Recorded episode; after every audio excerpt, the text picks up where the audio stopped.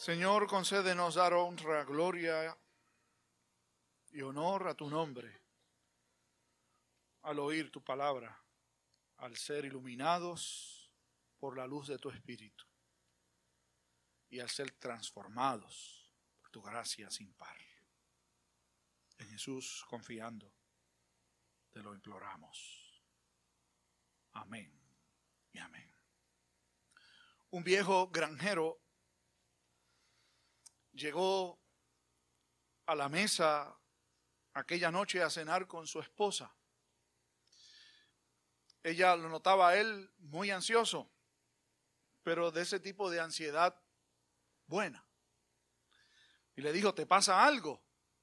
Cuéntame, ¿alguna noticia?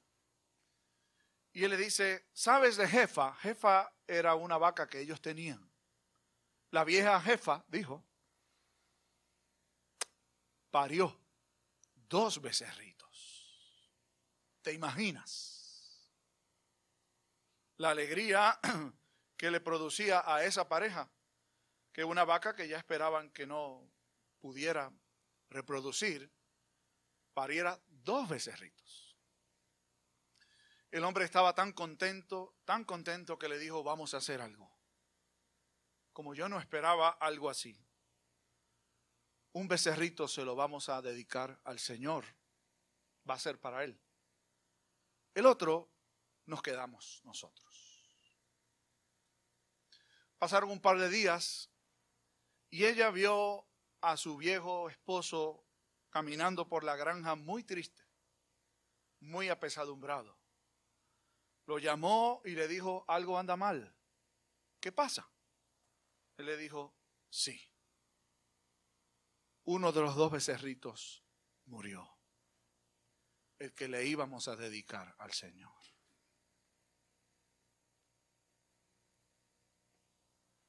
No se murió el de ellos, se murió el que le iban a dar al Señor. Muchas veces nos sucede igual. Determinamos en un momento dado de nuestras vidas por emoción o por algún tipo de sensación, voy a hacer esto para el Señor. O voy a dedicarle esto al Señor. Y luego cuando pasa un poco el tiempo y las circunstancias cambian, uno dice, me parece que, que voy a hacer otra cosa mejor. En vez de dedicarle el becerrito al Señor, me quedo con él. Qué pena que el Señor perdió el suyo. Se dice que no hay una segunda oportunidad para una primera impresión. y eso a veces es verdad, otras veces no. Compartía con una miembro de esta congregación acerca de una persona que, que es un conocido común. Y le digo, ¿tú conoces a fulano de tal? Y me dice, sí, lo conozco. Y me empieza a relatar la historia de cómo se conocieron, eran compañeros de trabajo. Y el primer adjetivo que utilizó la persona con respecto a este médico, porque es un médico amigo de un servidor, es un loco. Cuando yo lo conocí y compartía con él, no quería estar cerca de él. Si por alguna razón nos tocaba coincidir, yo evadía el tener que estar trabajando junto con él. Sin embargo, con el caminar del tiempo y viviendo experiencias distintas, al compartir con él, me dijo, sigue siendo un loco, pero cambié mi perspectiva sobre él.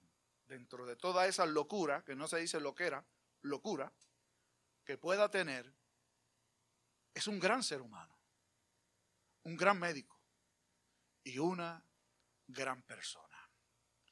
En ese caso, la primera impresión no fue la correcta, sino una mirada en retrospectiva o una oportunidad siguiente para conocer bien a la persona.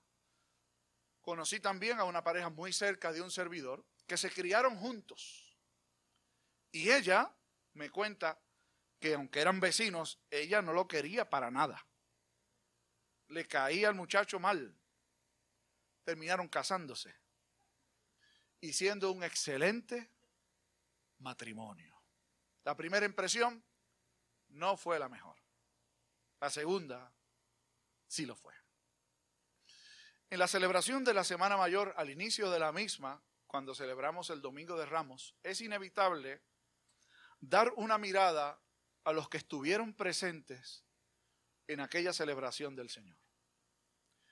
Según Juan nos describe, de hecho, los cuatro evangelistas narran la entrada triunfal del Señor. Cada uno tiene sus particularidades. Juan tiene unas. En la narrativa que Juan nos presenta, existen dos multitudes. La palabra que utiliza para referirse a ellas, las que están narradas en el pasaje que leyó Carlos hace un momento, es la, es la misma palabra que se utiliza para describir una turba. Se traduce en español por multitudes, pero eran turbas. Y una turba, por definición, es una multitud de gente movida, alentada por alguna pasión particular. Y no necesariamente por la razón. Hay gente, aquí no los hay, confío yo, que son fáciles participantes de turbas. Yo tenía un amigo que decía, ¿dónde es el revolú? Para allá voy. Le encantaba el bullicio y donde quiera que hubiera mucha gente decía, ahí me apunto, yo quiero estar en eso. ¿Cuáles eran las turbas que Juan nos describe en aquella ocasión?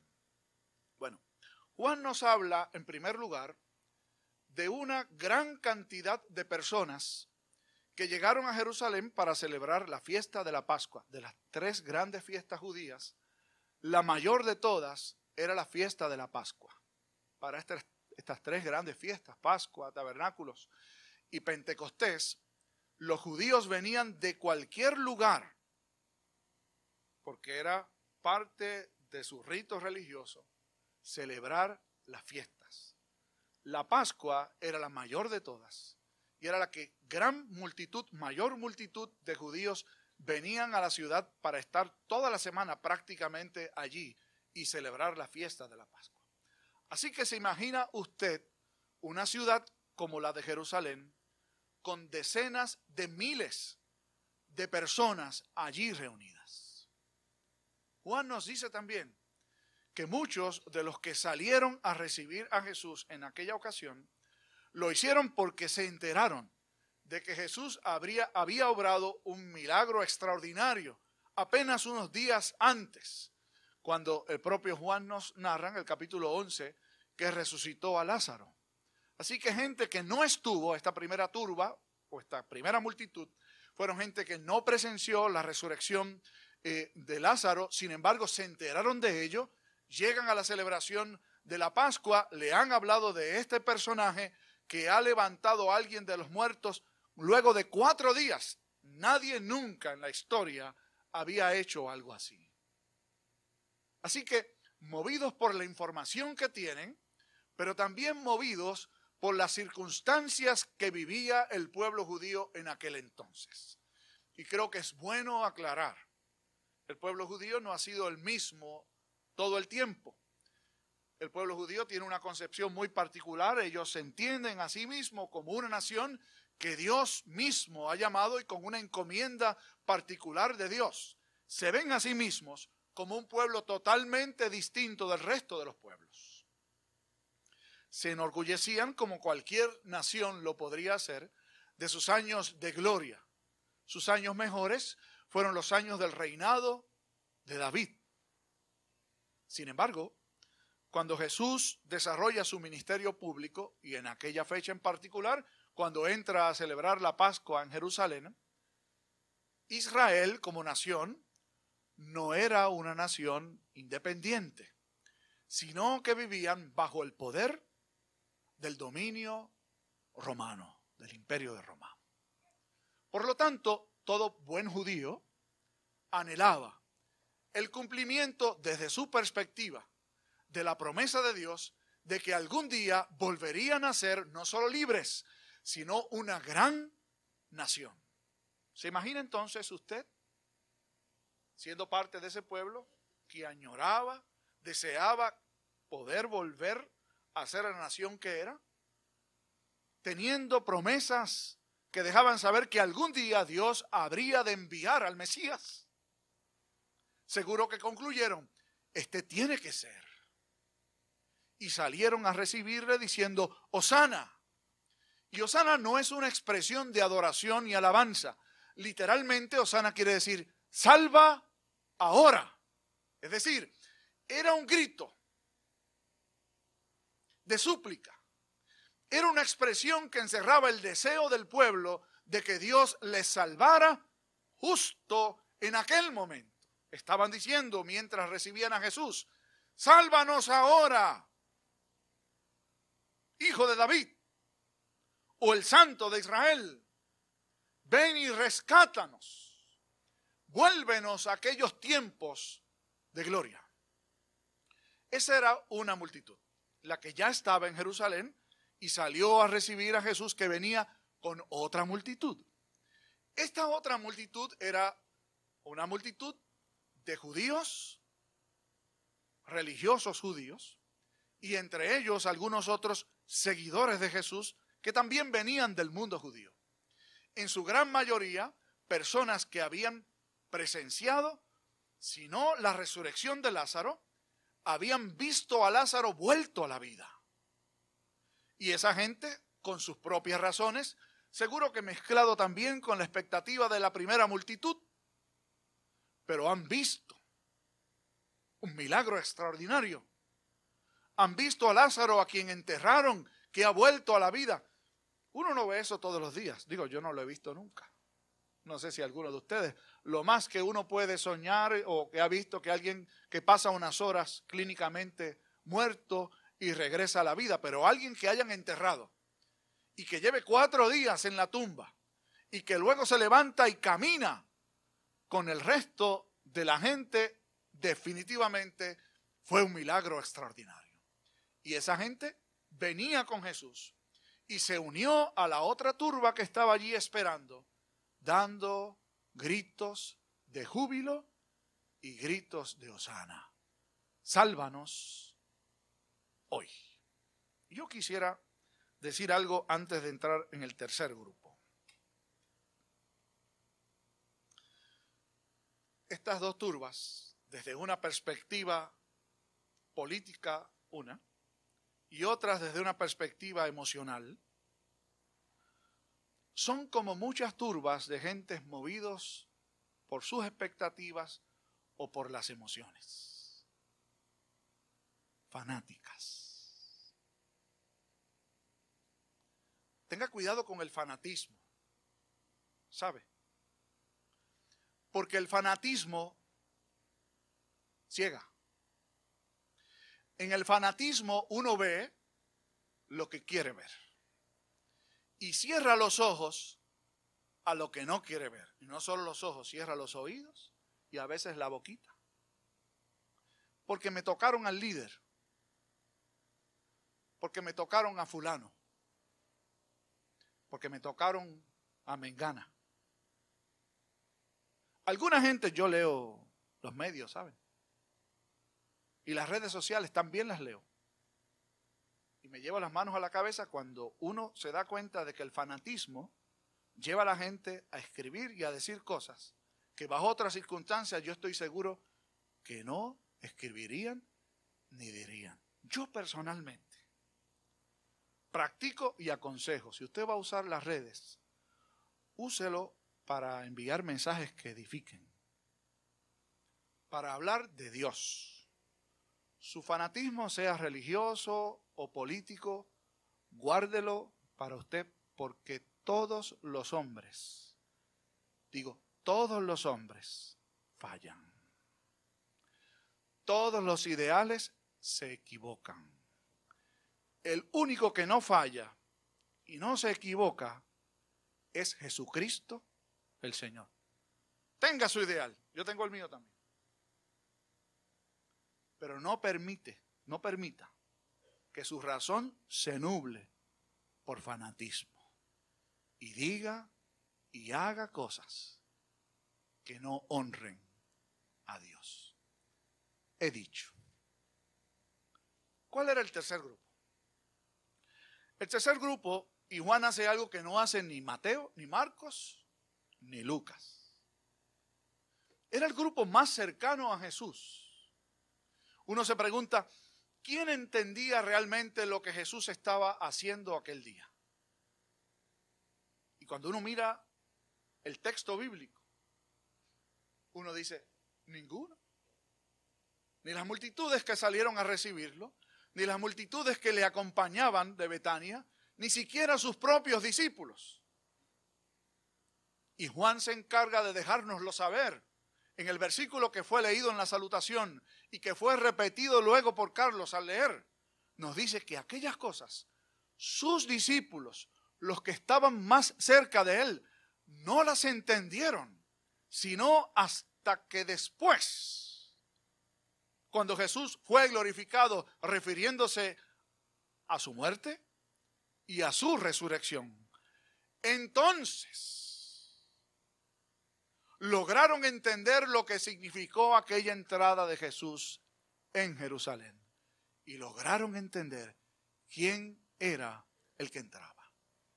Es curioso que esa aclaración que Juan hace aparece justamente luego de la cita que hace Juan del el libro de Zacarías, refiriéndose al modo en que Jesús entró. Jesús no entró en un caballo, como lo pudo haber hecho cualquier caudillo político. Jesús entró en un burrito, en un pollino, pero no entró en un pollino porque era humilde o para dar una muestra y una señal y una enseñanza de humildad. Jesús entró en un pollino para enviar un mensaje claro y contundente a las multitudes que estaban allí, pero muy particularmente, muy particularmente a los discípulos que habían de seguir después de él. Jesús entró en un pollino porque él era un rey de otro tipo, porque él era un rey distinto porque su reino tiene valores y principios distintos, porque Él esencialmente es diferente a nosotros, no llena nuestras expectativas, de hecho, las sobrepasa. Jesús no era el rey que esperaban los políticos, Jesús no era el milagrero que honraron las multitudes emocionadas, Jesús no era el que esperaban sus discípulos, Jesús era mucho, mucho mucho más que eso. Jesús era el Hijo de Dios. Jesús era Dios hecho hombre. Jesús era el redentor de su pueblo. Jesús era el rey de reyes. Jesús era el rey de señores. Y lo era entonces, lo ha sido por los siglos que le han seguido. Y lo es hoy también para usted y para un servidor que deberíamos reconocer que probablemente como las multitudes, llegamos a honrar a Dios con nuestras expectativas. Como creemos o esperamos que Dios debe obrar con nosotros y qué es lo que Dios debe hacer. Yo he escuchado algunas oraciones, aquí no, gracias a Dios. Pero he escuchado algunas oraciones de personas que parece como si creyeran que Dios no sabe nada con instrucciones específicas. Es como decirle, cuando entres aquí, detente un minuto, luego doblas a la izquierda, más adelante sigues a la derecha y después llegas al lugar donde es, como si Dios no supiera.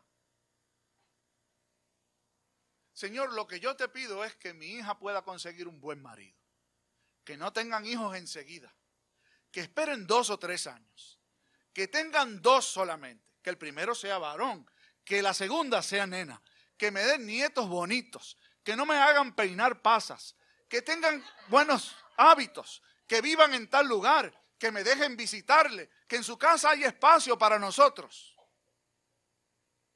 ¿No ha pensado usted o le ha pedido a Dios alguna vez de esa manera?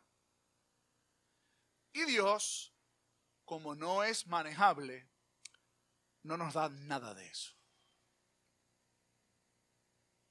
nos da lo que Él quiere, cuando Él quiere, como Él quiere. Porque el Señor es Él. Nosotros sus súbditos, sus siervos, sus seguidores. Él ha tenido, tiene y va a seguir teniendo el control de todo. Y lo quiere tener de tu propia vida. Lo va a hacer. Yo parto siempre de la premisa que Dios hace su voluntad. A veces con nuestro consentimiento y otras veces sin nuestro consentimiento. Pero lo hace. Usted escoge cómo quiere hacerlo. A la buena o a la mala. La va a terminar haciendo. Sus hijos, sus hijas.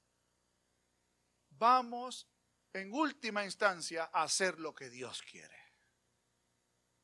Te sugiero, no se ponga potrón, no se ponga exigente, no se ponga a ordenar, no se ponga cachorro.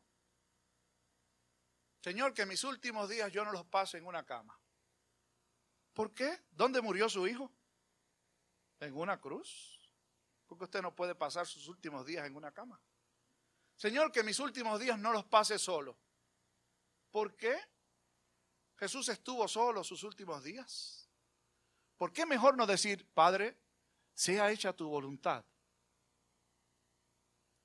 Y ayúdame a honrarte cualquiera sea mi suerte. En una cama, solo o sola o como sea. Usted y yo vivimos para Dios, Él no para nosotros. Él es el Señor. Nosotros, sus siervos. Los discípulos lograron entender después. Y no porque hicieron un cálculo matemático, sino porque, según Jesús mismo dijo en el Evangelio de Juan, se recoge, el Espíritu de Dios les haría entender todas las cosas que Jesús les había enseñado. Lo ha hecho contigo, lo ha hecho conmigo y todavía le falta trabajo por hacer. Nuestra oración es que el Señor nos permita ser iluminados por su Espíritu y dar una segunda mirada a distintas experiencias, pero sobre todo a lo que significó que Jesús entrara en Jerusalén para honrarle como es debido. Que así sea. Oramos. Señor, gracias. Muchas gracias. Porque te dignaste venir a la tierra en la persona de tu Hijo desarrollar un ministerio, vivir una vida perfecta. Enfrentar la muerte, entrar en Jerusalén con la seguridad de que ese era su último viaje. Ir a morir por nosotros, ser levantado de la muerte y ascender al cielo por nosotros. Gracias por el gran privilegio que encierra ser llamados por ti y utilizados por ti. Perdónanos por nuestras conclusiones a miradas superfluas. Ayúdanos a mirar nuevamente con los lentes de tu palabra y tu espíritu y a descubrir allí quién eres tú, quiénes somos y para qué nos tienes aquí. Bendice a tu iglesia en el mundo entero. Bendice a nuestro país.